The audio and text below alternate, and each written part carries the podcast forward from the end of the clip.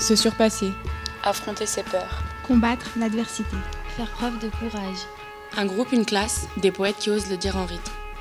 Dans le cadre de la Semaine nationale de la poésie, les secondes H vous convient à leur lecture poétique à l'Artothèque de Saint-Priest.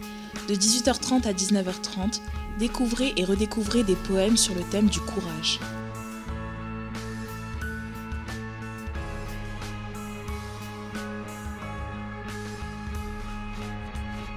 Un événement en collaboration avec les Arpenteurs et la médiathèque de Saint-Priest.